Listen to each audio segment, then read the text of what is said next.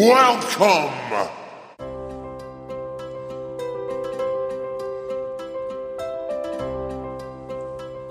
Kescherurlaub mit dem Wohnmobil.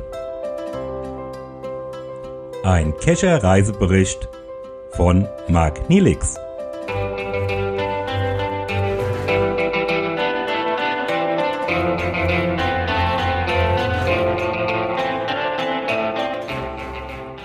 Abenteuer Wohnmobilurlaub startet.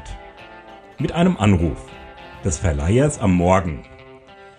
Das gebuchte Wohnmobil ist leider defekt.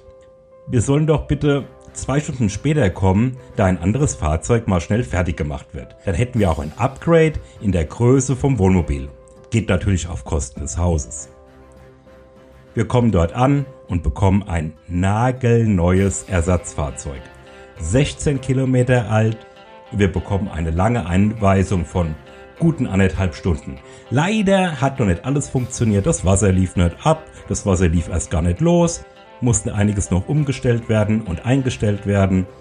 Wir haben erklärt bekommen, wie wir das Wasser einstellen, das Abwasser irgendwo ablassen können und dass es auch Landstrom gibt, wo wir über eine Steckdose und einem Adapter das Fahrzeug mit normalem 220 Volt Strom versorgen können. Es geht nach Hause. Los geht's mit dem Packen. Zu Hause angekommen, schließen wir wie gelernt das Wohnmobil an unsere Steckdose an. Von der Garage aus quer durch den Hof bis eben an das Fahrzeug.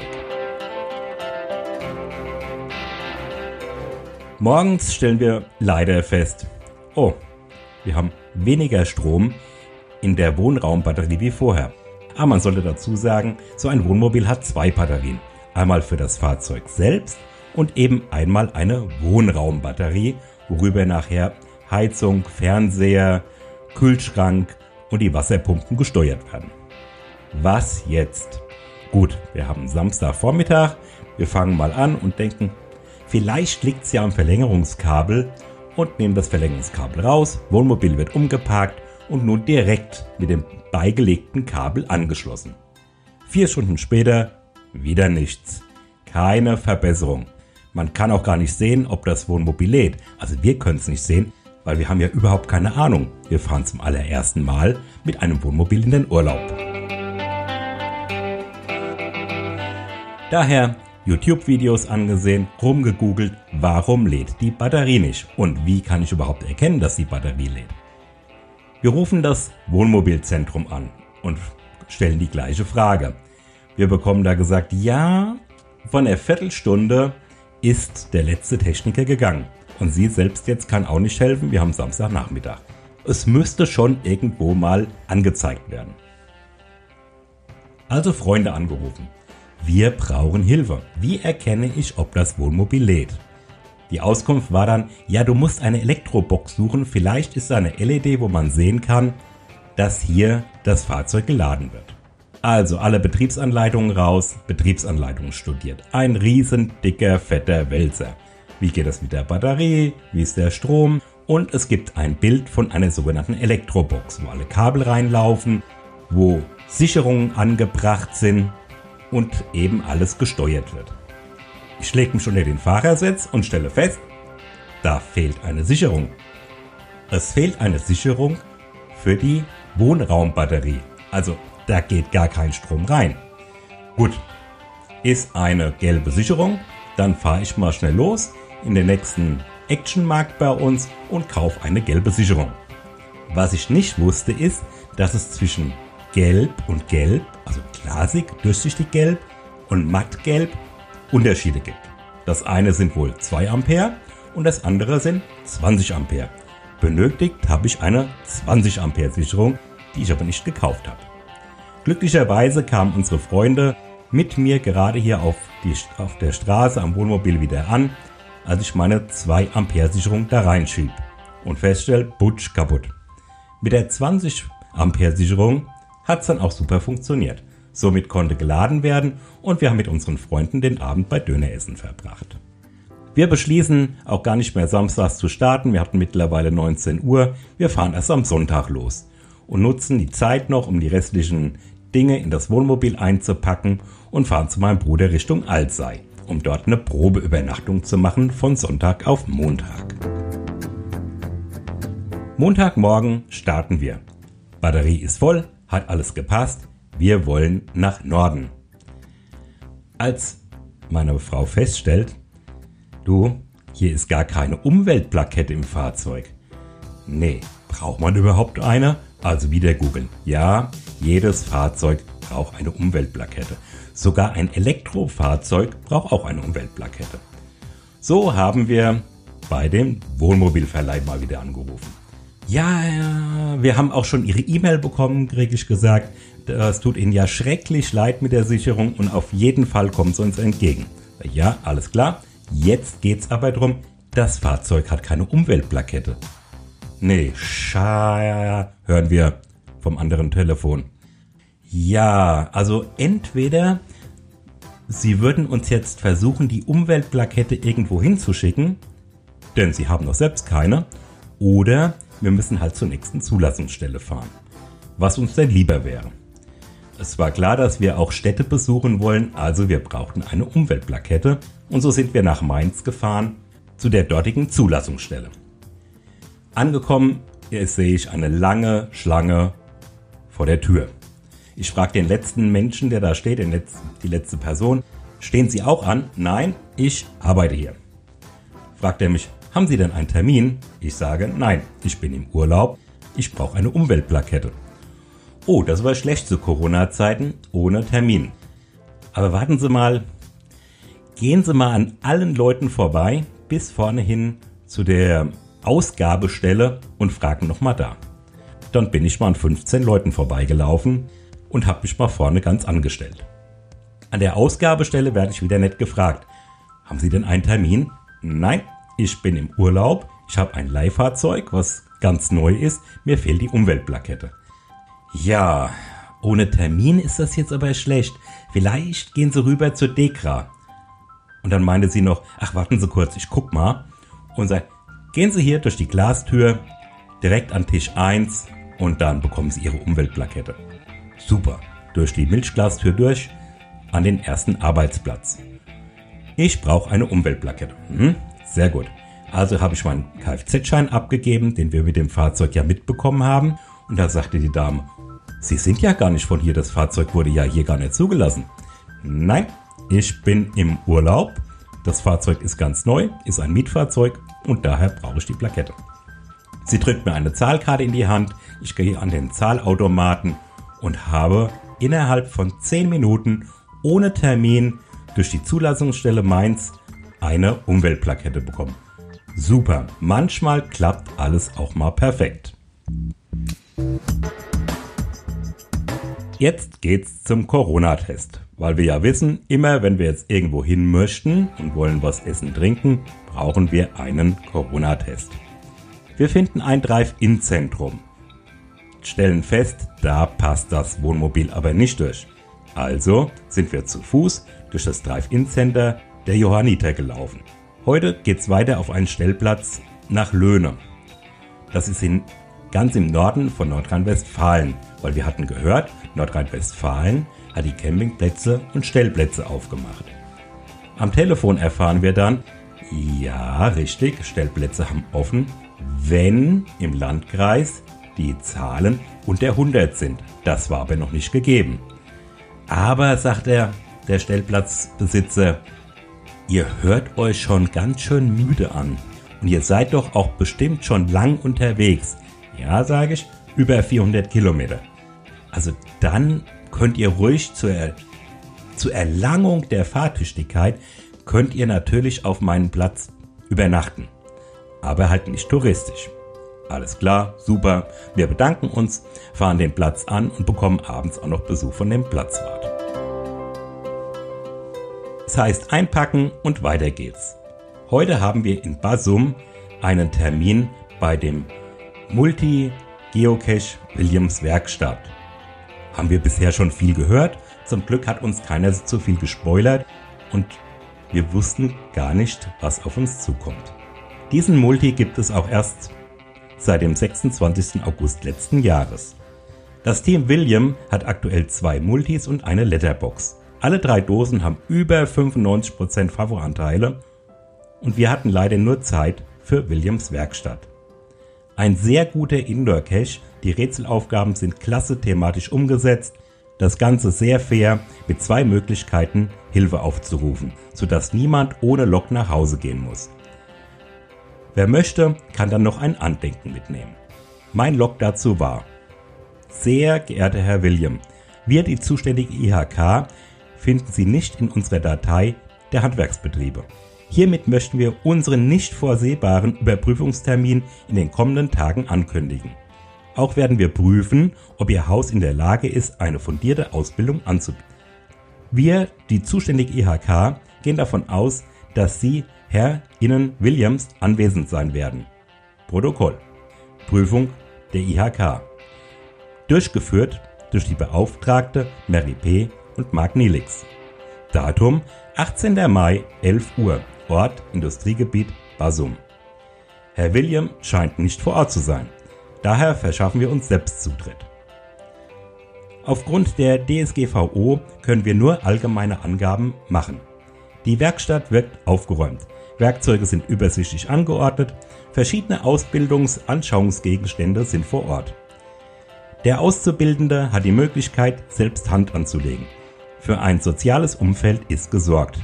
Probleme bei Aufgabenumsetzung werden durch verschiedene Möglichkeiten unterstützt. Wir können ohne Einschränkung diese Werkstatt empfehlen.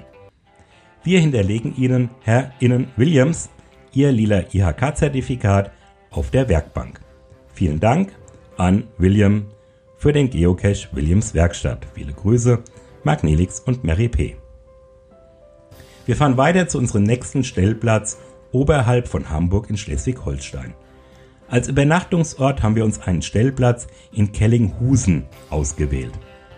Hier trinke ich seit dem Lockdown mein erstes Bier in einem griechischen Biergarten.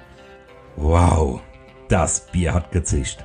Bei einem Uso komme ich mit weiteren Gästen ins Gespräch, die seit dem Lockdown in 100% Kurzarbeit sind, da sie im Bereich Veranstaltungstechnik arbeiten. Was ist denn nur mit dem Grauwasserablasshahn los? Warum läuft hier Wasser raus, obwohl ich den Hahn doch zu habe? Für alle, die nicht so mit Wohnmobilen oder auch Wohnwagen auskennen, es gibt einen 80 bis 100 Liter Frischwassertank, der wird mit Leitungswasser gefüllt. Dabei werden die Waschbecken, Duschen und Toilettenspülungen versorgt. Das Wasser aus den Waschbecken und Spülungen läuft in einer sogenannten Grauwassertank, der auch ca. 80 Liter fasst, wieder zusammen. Dieses Brauchwasser wird dann auf Stellplatz in das Kanalsystem abgelassen, kann aber auch in den normalen Gully fließen. Das Wasser für die Toilettenspülung läuft in eine Toilettenkassette. Am nächsten Tag geht's in Itzehoe zum Corona-Test. Der ist in einem ehemaligen Lego-Store. Überall schießen doch diese Corona-Testzentren aus dem Boden. In einer Bäckerei holen wir uns Frühstück. Anfahrt nach Nordstrand. Hier bekommen wir von dem Stellplatzeigentümer eine ausgiebige Einweisung. Die Modellregion Nordfriesland. Für uns bedeutet das vorab, ein Riesenwust an Dokumentation auszufüllen mit sehr klaren, harten Regeln. Anreise nur mit einem maximal 24 Stunden alten Corona-Test. Ohne Test dürfen wir nicht auf das Gelände. Alle 48 Stunden muss ein neuer Test beim Platzwart vorgelegt werden sonst müssen wir sofort das Gelände verlassen. Die sanitären Anlagen bleiben wegen Corona weiterhin geschlossen. Wir legen beim Platzwart, der total freundlich war, stolz unsere Unterlagen vor. Okay, danke, habe ich gesehen, könnt ihr wegwerfen. Das Ganze hat sich erledigt. Das Thema Modellregion ist seit ein paar Tagen gezählt. Und dann erzählt er uns von der Situation hier vor Ort und zeigt uns ein riesiges Paket an Unterlagen und er solle hier als Platzwart regelmäßig die Tests, die Unterlagen zu einem weiteren Institut schicken und dort sollte das Ganze ausgewertet werden. Wie viele Menschen sind da? Wie viele Menschen haben positive Tests? Und das Ganze hat gar nicht geklappt.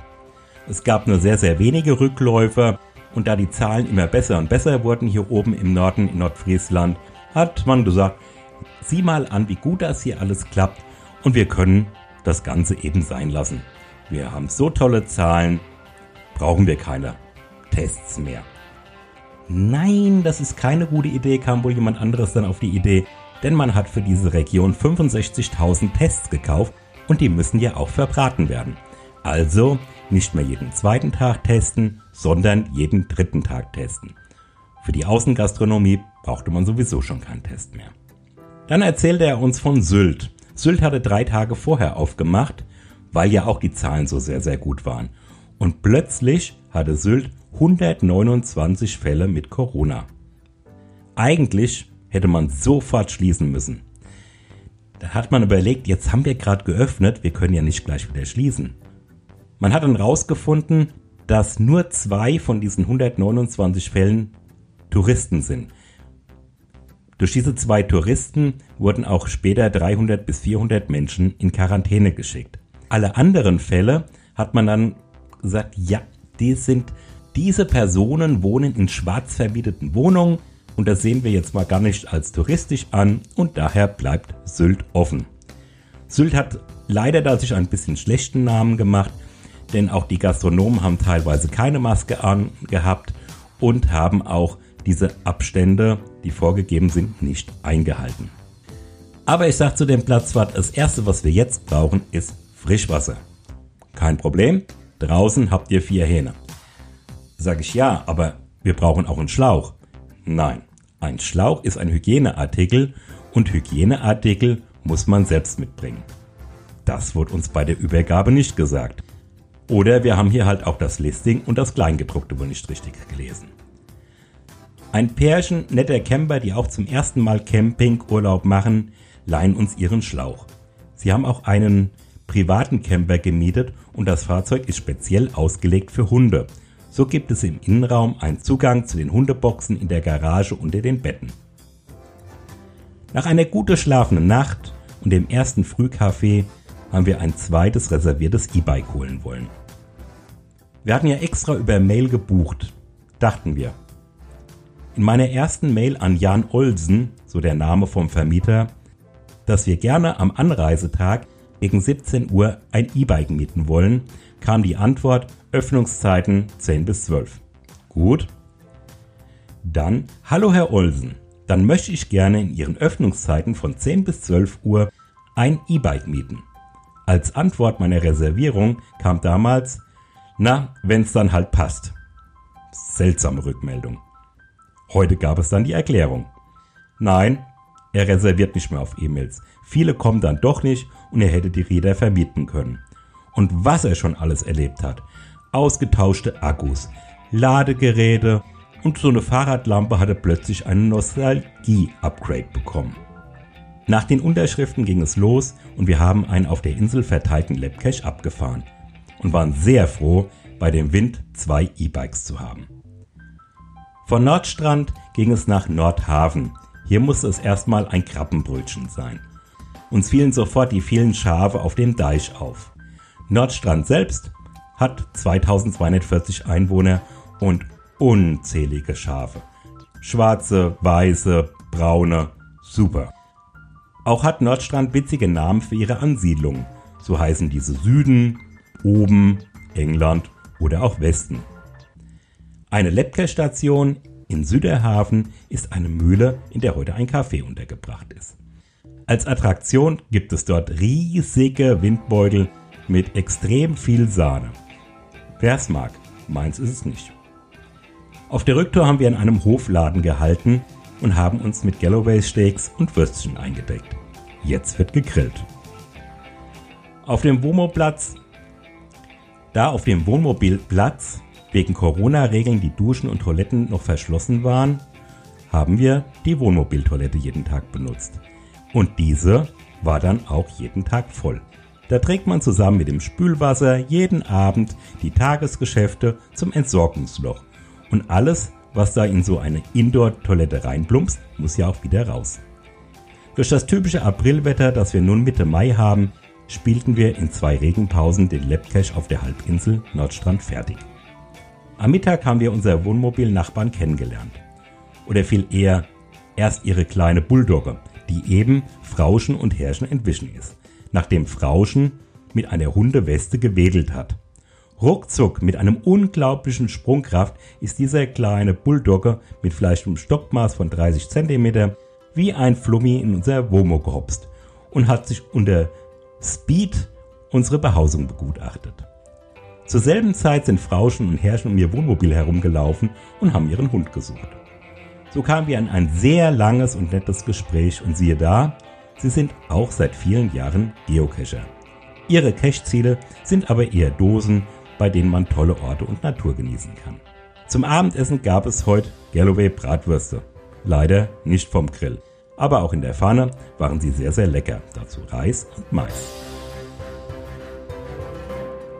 Am nächsten Abend war klar, wir wollen einem Restaurant essen gehen. So müssen wir nach dem Frühstück zum Corona-Test.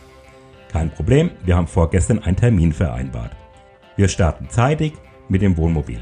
Ich klicke auf den Termin-E-Mail und Google Maps springt an. Super, müssen wir uns gar nicht weiter kümmern. Da können wir direkt hinfahren und auch keine Adresse suchen. 15 Minuten später sind wir vor Ort. Hier ist die Touristenzentrale, aber kein Testzentrum. Hm, und jetzt? Also doch nochmal nach der Adresse suchen. Nein, hier sind wir ganz falsch. Wieder ins WOMO, zurück Richtung Bauhof. Auf dem Bauhof gibt es ein Drive-In-Testzentrum und die Tester bestehen bereits mit ihren weißen Schutzanzügen bereit. Für den heutigen Tag müssen wir uns kleidungsmäßig erstmal anpassen. Im Regen haben wir uns Friedrichstadt angesehen, aber als der Regen dann schräg kommt und die nasse Hose an den Oberschenkel klebt, gehen wir in ein Café. Super, es kommt eine längere Regenpause und wir beenden zwei Labcaches in Friedrichstadt, die uns mit einer schönen Runde durch die sehr schöne Stadt geführt haben. Bei der Fahrt nach Tönning. Auch hier nutzen wir einen Labcache, um uns die Stadt mit seinem historischen Innenhafen anzusehen. Geschichtlich interessant war, dass es von Tönning nach Kiel einen ersten beschiffbaren Kanal zwischen Nord- und Ostsee gab. Erst mit dem Bau des Nord-Ostsee-Kanals verlor der Eiderkanal seine Bedeutung. Nach langer Zeit haben wir heute in einem Restaurant direkt am Wasser zu Abend gegessen. Es ist sehr stürmisch am Abend und so bleibt die Sattanlage eingefahren. Und wir spielen unser aktuelles Lieblingsbrettspiel Luna. Noch was zur Modellregion. Gastronomie, die bei der Modellregion mitgemacht haben, durften im Innen- und Außenbereich Gäste mit negativen Corona-Test bewirten. Gastronomen, die nicht mitgemacht haben, durften draußen nach den Indizien wieder öffnen und bewirten ohne dass ein Test vorgezeigt werden muss. Na, da soll einer die Regeln noch verstehen. Das Wetter ist trocken und bewölkt am nächsten Tag, aber windig. Auf geht's auf eine Fahrradtour am Watt entlang bis zu der Hallig Hamburg. Eine Hallig, die mit 4 Kilometer Wegstrecke vom Deich zu Fuß, Auto oder auch mit dem Fahrrad angefahren werden kann. Es gibt sogar eine Mietstation am Deich, um dort Fahrräder zu leihen um eben zu der Hallig Hamburg zu radeln. Die Hamburg Hallig ist heute ein Ausflugslokal. Im windigen Biergarten gab es Mittagessen, bei dem man nicht lange warten musste, dass das Essen abkühlte. Das hat der Wind mit recht schnell gemacht. Auf dem Rückweg sind wir eine Dose angesteuert, die zu einer Serie gehörte. Hier war das Thema Der Schimmelreiter von Theodor Storm. Der Cache liegt an einem Aussichtsturm, von dem wir eine Hallig sehen können die als Vorbild für die Jevers-Haldig im Roman diente. Für den nächsten Tag sollte es eigentlich den ganzen Tag regnen. Der Wettergott war gnädig mit uns und fegte den Regen parallel raus aufs Meer. So fuhren wir mit dem Fahrrad einen großen Multi an, der mit zwölf Stationen auf der Insel verteilt war. Mit dem Multi wurden auch alle Sehenswürdigkeiten der Insel gezeigt. Eine Station war der Pharisäerhof, hier wurde laut Geschichte der Pharisäer erfunden.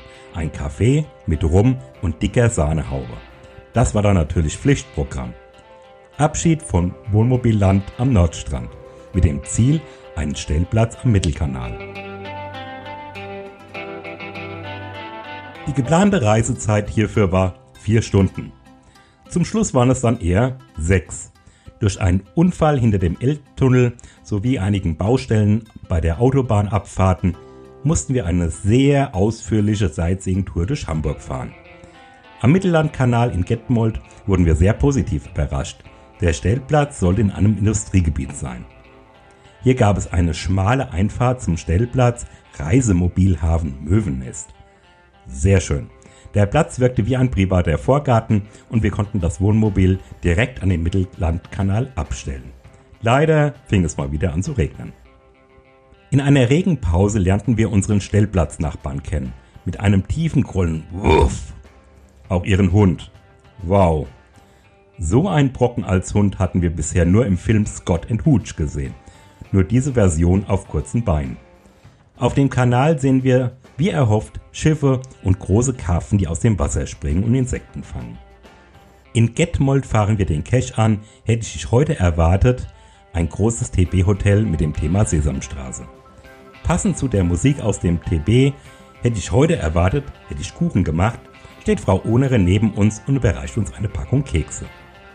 Auf der Geocache-Karte fallen uns in der Nähe die Dosen von Sito 1505 auf. Hohe Fundzahlen mit sehr hohen Favoritenpunkte-Prozenteanteile. Auf der BetterCacher.org gelistet. Von diesem Owner hatten wir bisher nichts gehört. Auch auf meiner Geocache-Freundesliste war noch niemand hier gewesen. Die Dosen liegen in der Nähe von Minden. Gestartet haben wir mit der Letterbox Das Buch der Schatten, das auf dem Privatgelände vom Owner liegt. So einen stabilen Container haben wir selten gesehen. Thematisch top umgesetzt. Anschließend haben wir noch die Caches Geheimnis der alten Mühle und der verfluchte Turm gespielt. Alle Caches sind absolut empfehlenswert. Am nächsten Tag geht es in die Geburtsstadt von Baron von Münchhausen. Bodenwerder ist unser nächstes geplantes Übernachtungsziel. Direkt mit Blick auf die Weser ein sehr schöner Stellplatz. Aktuell benötigen wir auch hier noch einen Corona-Test, der nicht älter ist wie 24 Stunden. Nachdem das WOMO mit Auffahrrampen ausgerichtet ist, gehen wir den Tradi an, der direkt am Stellplatz liegt und folgen danach dem Labcache die Abenteuer des Baron von Münchhausen durch die Stadt. Ein schöner Labcache, der sehr gut die vorhandenen Münchhausener Skulpturen nutzt und jeweils eine der verrückten alternativen Wahrheiten des Barons erzählt. Unseren letzten WOMO-Abend wollen wir noch einmal genießen und buchen in Kaufungen ein WOMO-Dinner. Leider dürfen wir aus Corona-Gründen noch nicht direkt an dem Restaurant übernachten. Vor Ort wurde bereits Parkplätze reserviert. Wir sollten auch nicht alleine bleiben. Insgesamt waren nachher drei Womos, die hier zum Abendessen waren. Und es war richtig lecker. Als Vorspeise hatten wir eine Käsesuppe, gefolgt von einem Salat. Als Hauptgang gab es Schnitzel mit einer Schmandsoße und Pilze. Zum Nachtisch einen Schmandmus mit Heidelbeerkompott. Total überfuttert und kurz vor der Fressnarkose sind wir auf Stellplatzsuche gefahren. Leider war ein sehr schöner Stellplatz auf einer Alm oberhalb von Kaufungen wegen Corona noch geschlossen. So standen wir am Randgebiet von Kaufungen auf einem normalen, offiziellen Stellplatz. Der letzte Tag. Am Randgebiet von Kassel lockte der Multicache Jourdain Safiraxt mit bisher 35 Loks bei 92 Favoritenpunkteanteile. Tolle Oldschool-Rätsel mit einem schön gebastelten Finale. Aktueller Cache des Monats Mai in Hessen. Im NRW-Ranking zu sehen. Wieder zu Hause. Heute heißt es WOMO ausräumen und putzen. Da zeigt sich, dass so ein großes Cache-Mobil auch viel Fläche hat, die nun entstaubt werden müssen. Am Folgetag geben wir das WOMO wieder ab und bekommen wegen unserem Stress am Anfang von unserem Urlaub einen Rabatt auf unsere nächste Anmietung für den September. Fazit. Unser Wohnmobil war ein Fiat mit Bürstner Limit Aufbau 3,5 Tonnen schwer, 6,98 Meter lang, 2,32 Meter breit, 140 PS. Vier Schlafplätze, davon zwei in einem Hubbett, was wir aber als Kleiderschrank genutzt haben. Ein super spannender Urlaub und wir haben trotz Wetter und Corona das Beste daraus gemacht. Für unseren Septemberurlaub haben wir bereits unser geplantes Wohnmobil nochmals umgebucht. So bekommen wir ein wesentlich kürzeres und schmäleres Wohnmobil, um noch ein wenig flexibler zu sein und eben auch wendiger und besser parken zu können. Wir haben die App Zello versucht als Walkie-Talkie-App zu nutzen, wenn es darum ging, rumzurangieren und das Fahrzeug irgendwo sauber hinzustellen. Hiervon müssen wir aber ganz dringend abraten, da die App eine gewisse Übertragungszeit benötigt. die sich dann mal schnell in zwei Meter Fahrweg auswirkt. Da kann es dann schon mal rumsen und viel zu spät sein. So haben wir beide über das offene Fenster kommuniziert. Wir freuen uns auf unseren Septemberurlaub, denn eine sehr gute Einweisung und selbstlernend haben wir jetzt hinter uns. Vielen Dank fürs Zuhören, euer Magnilix.